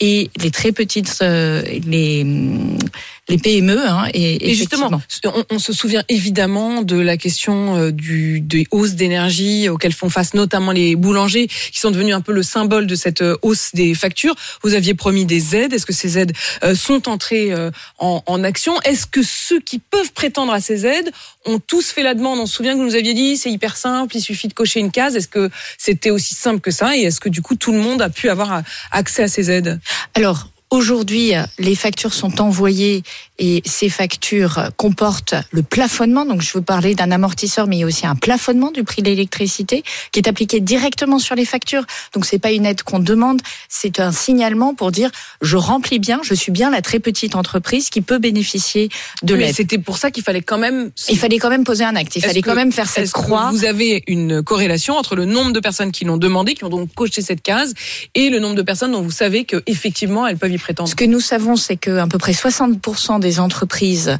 qui peuvent y prétendre et que 60% des entreprises ont coché la case et nous sommes en train de vérifier que ça correspond bien. Et surtout, je le redis aux entreprises, même si elles n'ont pas fait cette démarche d'aller sur euh, euh, leur euh, euh, compte client sur le site euh, de leur fournisseur d'énergie, elles peuvent le faire maintenant et euh, sur leur facture de février, elles récupéreront euh, non seulement février, mais également janvier, c'est-à-dire elles bénéficieront d'un baisse du prix. de- Voilà, de cette baisse. C'est valable euh, à partir du 1er janvier, même si on se déclare avec un peu de retard, ce n'est pas un problème. Il n'est pas trop Et tard. il faut le faire. Il n'est pas, trop tard, il faut le C'est le message que je vais leur passer. Agnès Pannier-Runacher, le chèque énergie 2023, il sera versé quand? Je, je vous annonce sur ce plateau que le chèque énergie sera versé à partir du 21 avril. Il bénéficie à 5,8 millions de ménages et il euh, porte sur un montant qui va euh, de euh, 48 à à peu près 200 euros suivant votre niveau de revenu. Et il sera donc versé. Il est automatique. Et on peut l'utiliser pour payer sa facture d'électricité, de gaz, euh, de bois, enfin toutes les énergies qui vous servent à vous chauffer. et qui donc euh, seront euh, versés le, le 21 avril, vous nous le dites euh, ce matin. Nucléaire, ça c'est votre dossier aussi. EDF doit vérifier les soudures de 56 réacteurs nucléaires français. Est-ce qu'il faut s'inquiéter et est-ce que ça aura un impact sur euh, l'efficacité ou non, euh, l'opérationnel de ces fameux réacteurs dont on sait euh, qu'il y en a déjà qui sont à l'arrêt? Alors, le fait de vérifier s'il y a des fissures sur, sur des tuyauteries, puisque c'est de, ça qu'il est question, c'est un processus normal qui est engagé durant chaque maintenance de chaque réacteur. C'est même ce qui témoigne, je dirais, de la qualité de notre sûreté nucléaire. Tout est contrôlé et de manière extrêmement rigoureuse. Et chaque euh, fissure qui est retrouvée fait l'objet d'une publicité et éventuellement d'un ajustement du, du, programme de maintenance. C'est très exactement ce qui se passe aujourd'hui. Donc c'est rien de plus quand on a l'autorité de sûreté nucléaire qui dit attention vendredi, euh, qui alerte EDF, qui lui demande d'inspecter 200 soudures sur les 56 réacteurs de son parc nucléaire. Pour vous, ça n'est que de la routine. C'est une extension du programme de contrôle, mais ce n'est pas un fait euh, nouveau puisque euh, les fissures en question, ce sont des fissures de fatigue thermique. C'est des fissures assez classiques sur euh, des tuyauteries. Et je rappelle que les tuyauteries, c'est pas la cuve. Il faut bien séparer les équipements qui sont stratégiques des équipements sur qui les peuvent 56 être réacteurs ils remplacés. Sont, ils sont tous fonctionnels au moment où on se parle ou toujours pas? Non, alors vous savez que euh, notre système euh, électrique nucléaire, vous avez des réacteurs qui font l'objet de maintenance et ce sont des maintenances tournantes, c'est-à-dire que nous faisons en sorte de concentrer le programme de maintenance sur la période du printemps et de l'été. Nous avons reconnecté une majorité de réacteurs, on est monté jusqu'à plus de 40 réacteurs en fonctionnement euh, on est redescendu, au, et là on recommence à les déconnecter puisqu'on en a moins besoin, il fait moins froid dehors, on en a moins besoin pour euh, l'hiver et on se prépare à l'hiver prochain. Donc on réalise les maintenances maintenant. Est-ce que les grèves ont un impact euh, sur le fonctionnement de ces réacteurs? Est-ce qu'il y a des réacteurs qui sont à l'arrêt parce qu'il y a des grévistes chez EDF Non, les grèves vont avoir un impact sur le productible, c'est-à-dire que euh, quoi le productible? Le productible, c'est-à-dire c'est la, la quantité d'électricité produite chaque jour. Il y a des réacteurs dont la puissance est diminuée, mais lorsque par les grévistes, par les grévistes, tout à fait. Le droit de grève, je le redis, il est constitutionnel, donc euh, euh, voilà, c'est euh, quelque chose qui est je, légal. Et nous intervenons lorsqu'il y a une tension, plutôt c'est le RTE qui gère le réseau électrique, qui intervient lorsqu'il y a une tension électrique pour demander euh, et, de remonter et les opérations la, bois, la puissance. Disent, et les coupures d'électricité, est-ce que vous redoutez que ça se poursuive encore euh, cette semaine? Alors ça, ça n'a rien à voir. C'est-à-dire que les coupures, elles sont illégales elles sont potentiellement vous, vous distinguez ce qui est de l'ordre de la grève qui est constitutionnelle et ce qui est de l'ordre de la coupure. Exactement. Les coupures, elles sont illégales. Elles sont potentiellement dangereuses. On a vu qu'il y a eu euh, des coupures sur un centre de dialyse. C'est absolument inadmissible. Et les coupures, elles sont euh, également euh, de l'intimidation lorsqu'elles visent des élus qui sont amenés à, à, voter un texte. Un dernier mot sur les raffineries. Donc elles feront l'objet, donc Enedis systématiquement Porte euh, plainte. portera plainte. Euh, Agnès Pannier-Runacher, un dernier mot sur les raffineries. Il y en a combien qui sont touchés par des mouvements de grève au moment où on se parle? Aujourd'hui, il y a cinq raffineries qui sont touchées par les mouvements de grève, mais je veux dire euh, ici que je suis en contact étroit avec euh, la profession qui me confirme que nos stations-service sont bien approvisionnées euh, en carburant et que pour le moment il n'y a pas euh, de rupture particulière. On est dans un état pas d'inquiétude à court terme. Euh, c'est ce que nous confirment les professionnels qui gèrent les stations-service et qui, euh, vous le savez, ont tiré des enseignements euh, de la précédente grève de manière à augmenter leur stock et à être plus efficaces dans le transport de carburant vers les stations-service. Merci Agnès Pannier-Runacher d'avoir donné toutes ces précisions ce matin sur RMC. Vous êtes la ministre de la Transition énergétique et donc je vous rappelle que si vous êtes bénéficiaire du chèque énergie, il sera donc versé si je le 21 le avril. 21 avril prochain sur vos à comptes. partir du 21 avril. Il est 7h 50 et vous êtes bien sur RMC. À suivre dans Apolline Matin sur RMC. On vient d'évoquer le gouvernement se cherche une majorité pour faire voter la réforme des retraites cette semaine à l'Assemblée. Ça va être très chaud, les explications de Nicolas Poincaré sur toute cette procédure. Et c'est dans un instant sur RMC. Apolline Matin. Le bonus RMC.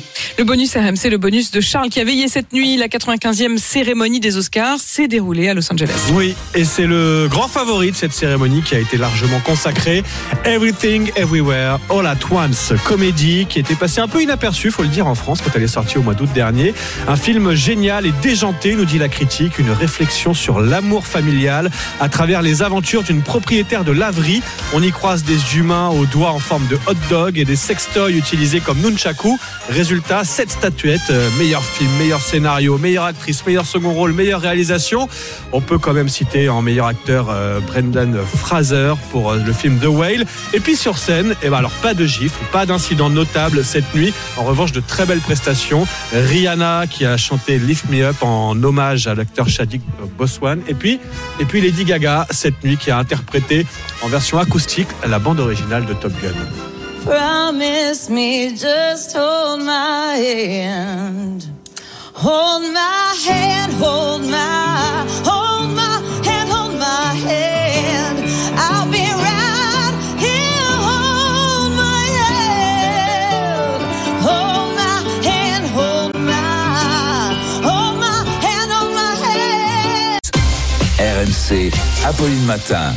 Il est 7h54, c'est l'heure de Nicolas Pancaré. Expliquez-nous. Expliquez-nous, Nicolas. C'est la semaine de tous les dangers pour le gouvernement. La réforme des retraites arrive peut-être au bout de son parcours parlementaire, mais il reste plusieurs obstacles à franchir. Oui, et on va donc vivre une, une semaine pleine d'incertitudes où tout va se jouer au Parlement. Mercredi, le texte de la réforme des retraites sera examiné par la commission mixte paritaire. C'est une instance qui est chargée de trouver un compromis lorsqu'un texte n'est pas adopté par les, dans les mêmes termes par les deux chambres. Sept sénateurs et sept députés vont se réunir à huis clos mercredi et ils auront une journée pour se mettre d'accord. Et qu'est-ce qui se passe s'ils ne trouvent pas de compromis? Alors le projet de réforme continue dans ce cas-là à être débattu en faisant la navette entre l'Assemblée et le Sénat jusqu'à la date butoir du 26 mars. Si le texte n'est pas voté ce jour-là par les deux assemblées, alors le gouvernement pourra le faire passer par ordonnance, faire passer les, les dispositions de la loi qui rentreraient donc en vigueur sans vote. Et c'est pas le scénario le plus probable. Non, parce qu'au sein de cette commission mixte paritaire, les partisans de la réforme sont majoritaires si l'on additionne les députés macronistes et les sénateurs de droite. Le plus probable, c'est donc qu'ils trouvent un compromis. Dans ce cas-là, tout se jouera le lendemain, c'est-à-dire jeudi. Le compromis sera soumis au vote des sénateurs le matin à partir de 9h et logiquement, il devrait être adopté puisqu'il est déjà passé vendredi. Puis, à 15h, le texte sera soumis aux députés et là, tout peut arriver. Y compris le rejet du texte? Y compris, pourquoi pas, le rejet du texte. Si l'on additionne les voix des députés de la NUPES, du Rassemblement national et d'une partie des élus, les républicains, on frôle la majorité. Le gouvernement va donc regarder de près combien de députés de droite sont prêts à voter contre la loi? Selon le décompte de l'AFP, il pourrait être 15 sur 61, plus une dizaine qui s'abstiendraient. Ce ne serait pas suffisant pour rejeter la réforme, mais si des députés macronistes s'abstiennent ou votent contre, et il y en aura sans doute, eh bien, dans ce cas-là, tout devient possible. Et dans ce cas-là, qu'est-ce qui se passe? Eh bien, euh, dans ce cas-là, c'est une claque pour le gouvernement et une crise majeure. Mais pour éviter cette claque et cette crise, il resterait au gouvernement la possibilité d'un passage en force, c'est-à-dire l'utilisation dès jeudi du 49.3 à l'Assemblée. Sauf que le 49.3, on le sait, ouvre la voie à une motion de censure qui peut faire tomber le gouvernement si elle est adoptée. Pour l'instant, depuis juin, toutes les motions de censure ont été rejetées, mais aujourd'hui se dessine un scénario différent. Il existe un, un groupe à l'Assemblée de 20 députés, l'IOT, qui rassemble les indépendants, les centristes et les députés d'outre-mer. L'un des députés de ce groupe s'appelle Charles de Courson. Il fait actuellement son septième mandat, ce qui en fait le plus ancien des députés, expérimentés et respectés.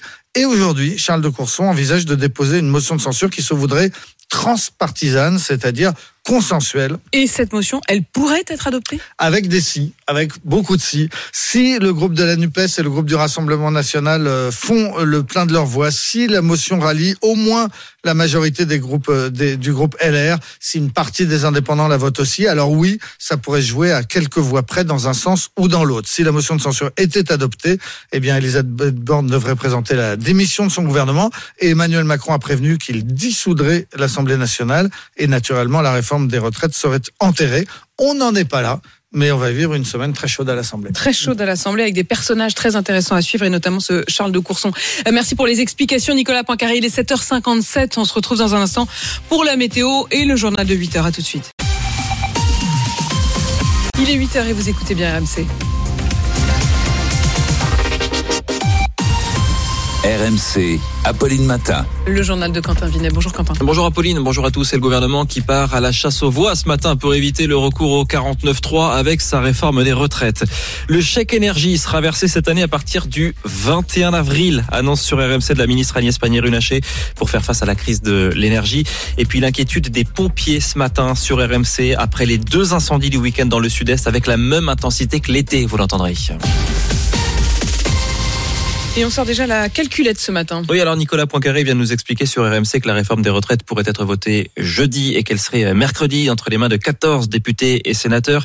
Il y aura même une réunion dès la fin de journée à Matignon autour de la première ministre Elisabeth Borne. Jérémy Trottin, chef du service politique à RMC, vous nous dites ce matin que la première ministre part elle-même à la chasse aux voix. Oui, elle va personnellement décrocher son téléphone avec ce premier objectif, obtenir un compromis avec les républicains à l'issue de la commission mixte paritaire. C'est elle notamment qui devra trancher sur les concessions à faire sur les carrières longues, la surcote pour les mères de famille ou la clause de revoyure en 2027. Et même si un accord est trouvé mercredi, ce qui semble d'ailleurs le plus probable, le plus compliqué sera toujours devant la première ministre. Elle devra cette fois trouver une majorité pour faire voter sa réforme. Alors les calculettes sont clairement en surchauffe. Le gouvernement a besoin d'une quarantaine de députés de droite, sans compter les défaillances possibles dans ses propres troupes. Ce sera très juste. On aura peut-être une majorité, mais très courte, explique un ministre. De quoi relancer le scénario d'un passage en force via le 49-3. Si le gouvernement jure qu'il ne veut pas l'utiliser, Elisabeth Borne aura jusqu'à la dernière minute jeudi pour l'activer. Alors les syndicats ne baissent pas les bras malgré euh, la plus faible mobilisation samedi dans la rue. Une huitième journée de mobilisation est prévue. Ce sera mercredi, mais dans l'ensemble, eh bien, on sent de, de la résignation chez ces Parisiens. Il y a une espèce de lassitude et de se dire que bien qu'on se mobilise, ça va pas forcément euh, avoir l'effet escompté, que bah, le gouvernement est vraiment, euh, enfin, ne va rien lâcher. À quoi bon aller vers un échec euh, plus que probable et perdre des journées de salaire? Je connais le scénario. Moi, ça fait 20 ou 30 ans que je connais le scénario. Ma position est assez radicale et défaitiste, je veux bien l'admettre. Ah non, non, non, mais jusqu'au bout, hein, euh, je, il faut y croire et on peut encore faire bouger les lignes. J'ai 64 ans, je travaille depuis l'âge de 25 ans. Bah, à 64 ans, on n'a pas, on n'a pas la pêche. Je, je me battrai jusqu'au bout pour ma descendance. Voilà ce que nous dit cette manifestante ce matin sur RMC. La mobilisation qui continue. On en est au septième jour de grève hein, à la SNCF avec euh, ce matin 3 TGV sur 5, un TER sur 2 ça s'améliore, constate la, la SNCF. Euh, toujours une dizaine de villes touchées par la grève des éboueurs, notamment Paris, où le gouvernement reproche d'ailleurs à, à, la maire Anne Hidalgo de ne pas réagir et de ne rien faire face aux 5400 tonnes de déchets qui euh, s'entassent dans les rues de la capitale. Et alors pas de difficulté, pas de rupture particulière ce matin dans les stations-service, malgré euh, la grève toujours dans 5 des 8 raffineries de, du pays. C'est ce que nous dit euh, sur RMC la, la, ministre de la Transition énergétique Agnès Pannier-Runacher. C'est la, la ministre qui reparle ce matin du chèque énergie pour aider les Français à, à payer les factures d'énergie ou, des rénovations thermiques chez eux. Eh bien, ce, ce chèque, Agnès Pannier-Runacher nous annonce ce matin sur RMC qu'il sera versé à partir du 21 avril. Je vous annonce sur ce plateau que le chèque énergie sera versé à partir du 21 avril. Il bénéficie à 5,8 millions de ménages et il porte sur un montant qui va de 48 à à peu près 200 euros suivant votre niveau de revenu. Il est automatique et on peut l'utiliser pour payer sa facture d'électricité, de gaz, euh, de bois, enfin toutes les énergies qui vous servent à vous chauffer. Mais alors, il y a encore cette mauvaise nouvelle ce matin pour le pouvoir d'achat, pour les, les millions de Français qui prennent le train et qui déboursent une petite fortune à chaque fois pour voyager. J'ai regardé ce matin, 99 euros pour faire un Paris-Marseille en Ouigo. Euh, le prix des billets va encore augmenter. Il y avait déjà une hausse de 5% en début d'année. Eh bien, ça risque de continuer. Romain Houck, pour RMC, vous nous expliquez ça. Euh, cette fois, c'est à cause du prix des péages ferroviaires. Oui, c'est ce que payent les compagnies ferroviaires pour pouvoir circuler sur les rails français comme un péage d'autoroute. Et c'est SNCF Réseau qui fixe euh, le montant de cette redevance. Cette hausse, elle est de plus 7,6% pour les TGV et plus 8% pour les TER et Intercité l'année prochaine.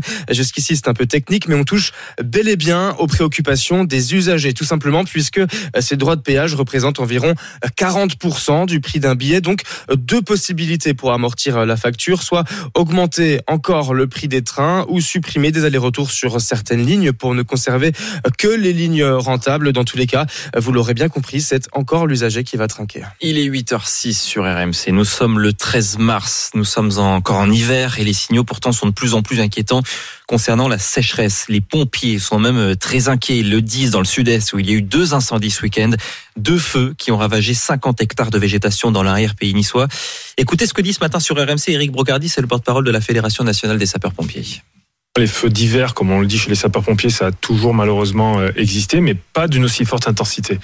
Donc ça veut dire que globalement, on est largement au-dessus des moyennes saisonnières. C'est huit départs de feu en l'espace de deux jours dans les Alpes-Maritimes, vous venez de le citer, plus des départs en Corse. Sur l'ensemble du territoire national, c'était pas loin de 73 incendies en date du 21 février dernier, contre on va dire 4,6 en moyenne sur une période qui va de 2006 à 2022. Et la crise de l'eau a des conséquences inattendues. Tiens, à Cahors, le chef-lieu du Lot, il a tellement plu d'un coup ces derniers jours, et bien que l'eau est encore une fois impropre à la consommation. Pas d'eau potable au robinet. Des bouteilles d'eau sont donc distribuées aux habitants de cette ville. Une enquête. Une enquête est ouverte dans le Gard après ce qui s'est passé ce week-end au championnat de France de canicross, championnat de France de course de chiens Trois chiens sont morts empoisonnés, peut-être à cause de boulettes. Euh, L'événement a carrément été euh, annulé hier, ça se passait à, à Vauvert. Écoutez ce qui s'est passé avec Amandine Rio pour RMC. Vers 6h30 du matin, quelques minutes avant le début de la compétition, trois chiens ne se sentent pas bien.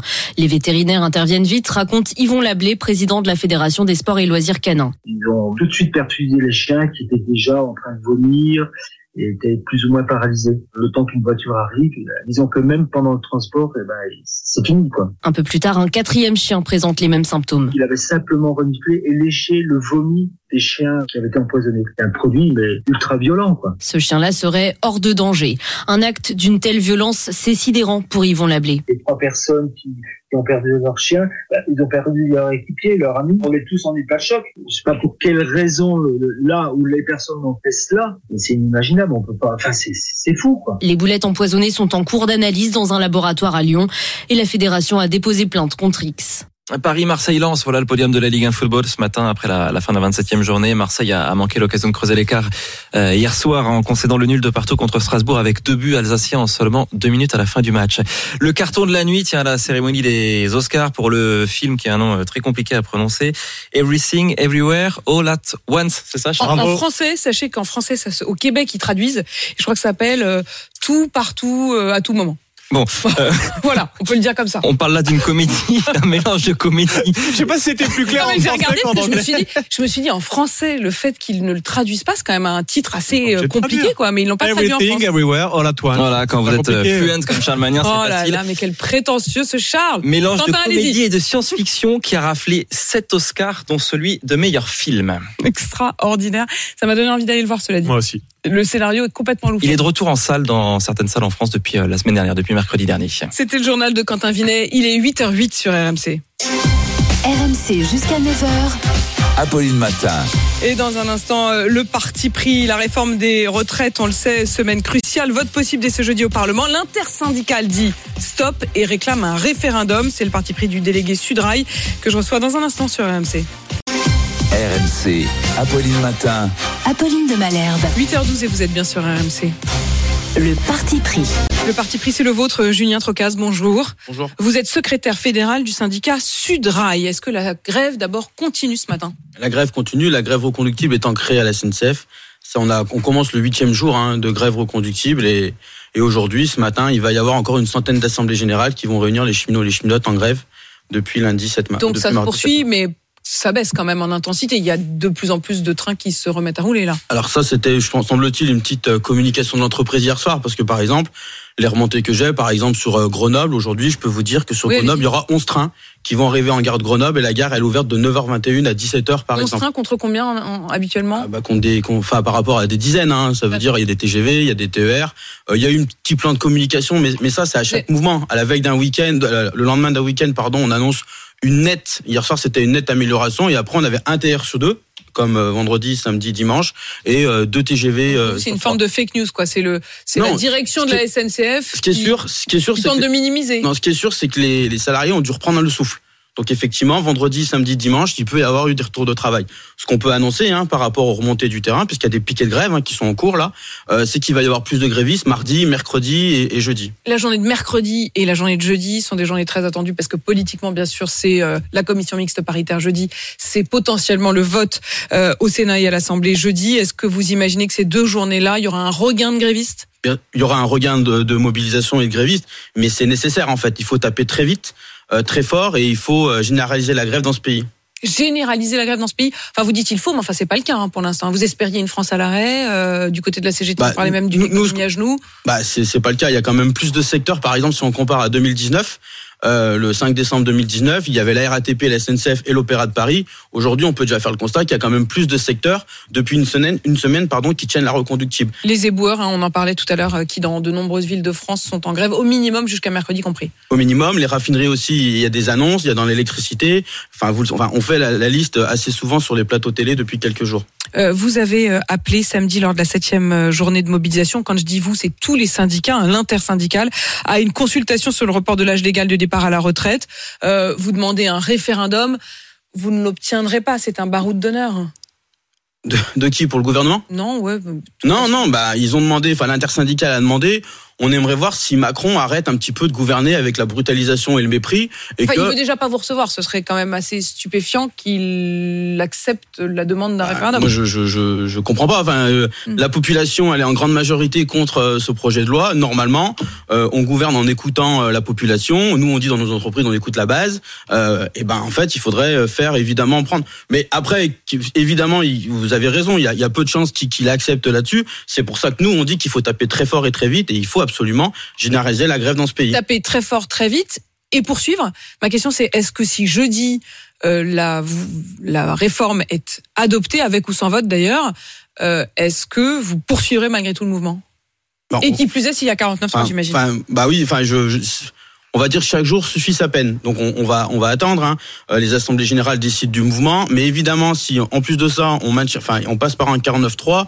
On va être vraiment au bord de l'explosion sociale. N'oublions pas l'explosion sociale, c'est ce que les renseignements territoriaux avaient annoncé euh, euh, début janvier en disant il y a une telle colère dans ce pays que ça risque d'exploser. Donc évidemment, si ça passe en 49-3, on sera encore dans un nouveau tournant de ce mouvement social. Et ça pourrait encore euh, braquer un peu plus les, les grévistes. Euh, Julien euh, Trocaz, vous êtes secrétaire euh, fédéral du syndicat Sudrail. On a appris ce matin que les billets de train allaient encore augmenter. Euh, comment est-ce que vous, justement, qui travaillez dans l'entreprise, vous voyez les choses? Ça vous paraît normal Ça vous paraît justifié? Non, non, non, c'est- pas normal. Aujourd'hui, euh, dans une crise écologique qu'on connaît dans ce pays, euh, le, le- le train devrait être beaucoup plus abordable, devrait être un vrai service, euh, un vrai service public. Donc effectivement, non, c'est c'est pas c'est pas bien d'augmenter euh, d'augmenter les prix. Et vous êtes nombreux à réagir ce matin. Euh, Isabelle nous a appelé au 32-16. Isabelle, vous êtes en Seine-et-Marne du côté de Melun, c'est ça? Ah, non, je suis à 10 km de Melun. Je prends Ouais. le train pour aller à Melun. Hum, Et vous en avez des trains? Non, zéro train depuis, le dé- depuis mardi dernier. Zéro train depuis mardi dernier. Et quand on vous annonce que les trains, les billets de train vont augmenter, ça vous paraît un, un peu la goutte d'eau qui fait déborder le vase? Bah oui, parce que moi j'ai déjà payé, je suis passée de 62 à 72 pour deux stations de train pour à Melun. Euh, C'est quoi? C'est c'est- c'est mensuel? C'est annuel? C'est quoi? C'est mensuel. Mensuel 72. Donc vous avez 10 euros de plus par mois.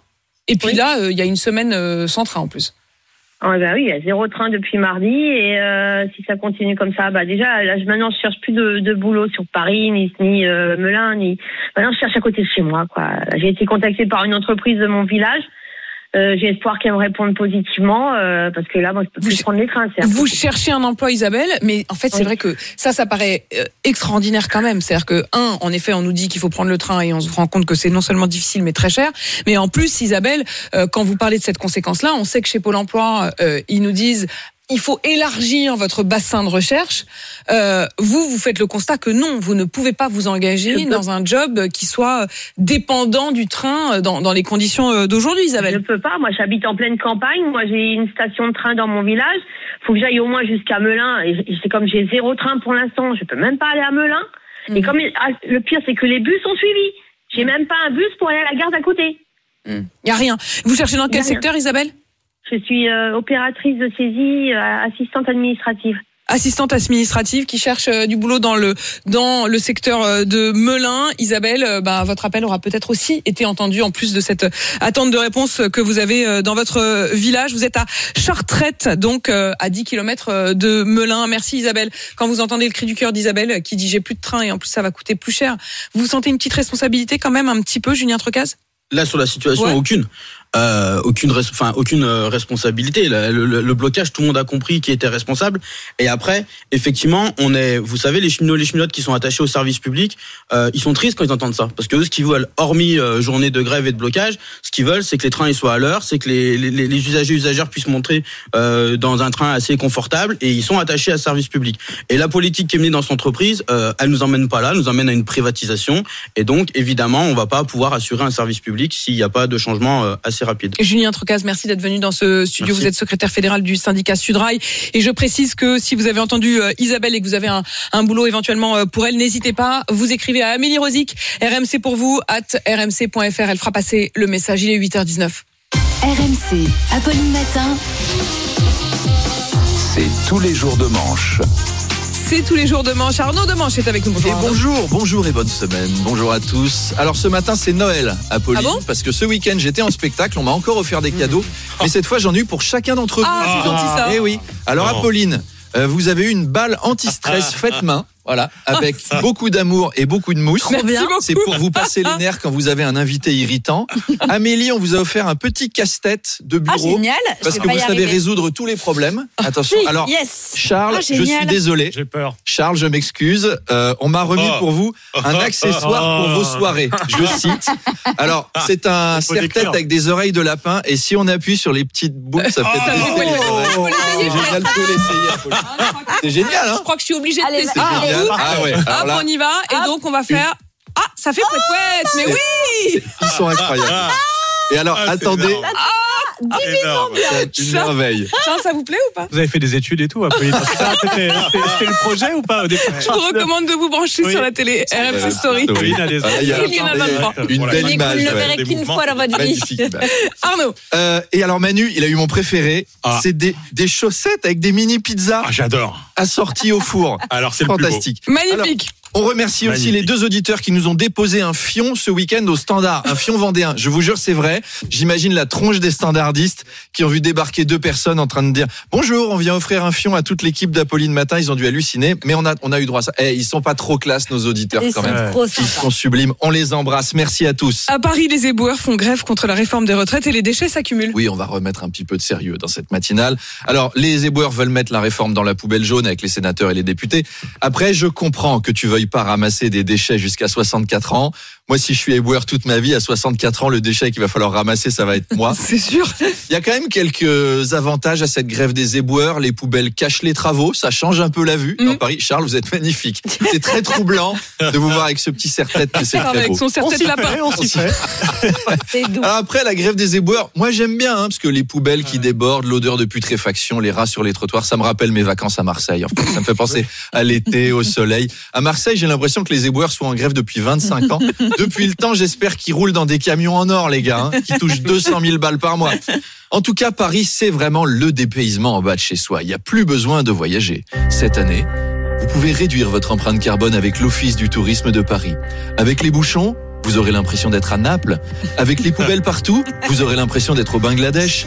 Avec les routes défoncées, vous aurez l'impression d'être en Ukraine. La Seine, c'est le Gange, c'est à s'y méprendre. Paris, faites le tour du monde en faisant le tour du quartier. À propos des retraites, Arnaud, le Sénat a donc voté la réforme, mais du côté de la rue, on note une nette baisse de la mobilisation. Et oui, euh, Apolline, le mouvement social s'essouffle, comme Gérard Depardieu après un footing. Et même dans, même, même dans les transports en commun, la situation s'arrange un peu. Maintenant, on arrive de temps en temps à choper un métro, à attraper un bus. Il y a que le PSG qui arrive pas à choper un car. Voilà, ils sont restés en huitième. Alors, dans les cortèges de ce samedi, on a reparlé de la taxation des milliardaires. Beaucoup proposent encore cette solution, taxer les milliardaires de 2%. Ne soyons pas dupes. Euh, si Macron taxait les milliardaires à 2%, il continuerait sa réforme quand même. C'est une question de principe. Il a dit qu'il la ferait. Il la fera. Mais par contre, avec les sous, il s'amuserait. Il achèterait le siège de la CGT pour y installer les bureaux de McKinsey. Il s'achèterait l'équipe de foot du Zimbabwe. Les Noirs qui perdent souvent pour pouvoir les consoler en leur caressant le torse et en leur ébouriffant les cheveux à la sortie de chaque match. Bref, le Sénat a voté cette réforme. Donc, c'est retraite à 64 ans et fin des régimes spéciaux. Sauf du leur, évidemment. Hein, parce qu'il est pas mal, le régime de retraite des sénateurs. Il y a plein d'avantages. Alors, il est très opaque, mais j'ai quand même trouvé quelques infos dans la presse et c'est l'occasion d'un quiz. Ah, le quiz du lundi. Alors, quiz, il y a un petit déj au Sénat à gagner avec tête de veau ravigote à volonté en compagnie de Gérard Larcher. C'est parti. Si vous êtes sénateur retraité, vous pouvez avoir top pour un mandat de 6 ans, 2200 euros de retraite. Oui. Oui, ça c'est vrai. 10 ans de coiffure Saint-Algue et une robe du couturier Nicolas Fafy. Non, c'est faux. Non, ça c'est France. Le train est gratuit à vie. Ah, possible, vrai. Alors, euh, ça c'est pas Ouais. tranché. Apparemment, oui. c'est- En 2008, en tout cas, c'était le cas. J'ai trouvé aucune trace de réforme depuis. Une allocation obsèque de 36 000 euros versée en cas de décès. Oh non. Non. Vrai Si, c'est vrai. Vrai Non. C'est Vrai vrai. Mais c'est non. vrai. Une encyclopédie Larousse sur les champignons vénéneux des forêts françaises. Vrai. L'avion en France à moins 50% à vie. Euh, non, faut- c'est possible. C'est comme le train de tout à l'heure. Euh, Ah, il y a un doute. Il n'y a pas eu de modif, en tout cas depuis 2008. Un massage détox par semaine avec finition manuelle à l'huile d'argan. Non, ça c'est faux, faux. Mais ce serait cool quand même. Bon, qui veut devenir sénateur autour de cette table Ah bah pas si mal, quand même. Ah bah oui. Ah bah oui. Et ben voilà. Moi, si on me paye le C'est voyage. Un projet je d'avenir. Retraite à 94 ans avec ce genre d'avantage. Allez, à demain. À demain, Arnaud Demanche. On se retrouve tous les jours, 7h20, 8h20, et bien sûr à tout moment en podcast sur l'appli RMC. Il est 8h24. Détendez-vous sur RMC avec Sikaflex, l'école qui ne lâche rien. C'est ça la puissance Sikaflex. Dangereux, respectez les précautions d'emploi. Et dans un instant, mon invité, c'est Thierry Breton, le commissaire européen au marché intérieur. Ici, toute cette réforme, c'était juste pour faire plaisir à Bruxelles? Je lui pose la question dans un instant. RMC, 6h39h. Apolline Matin.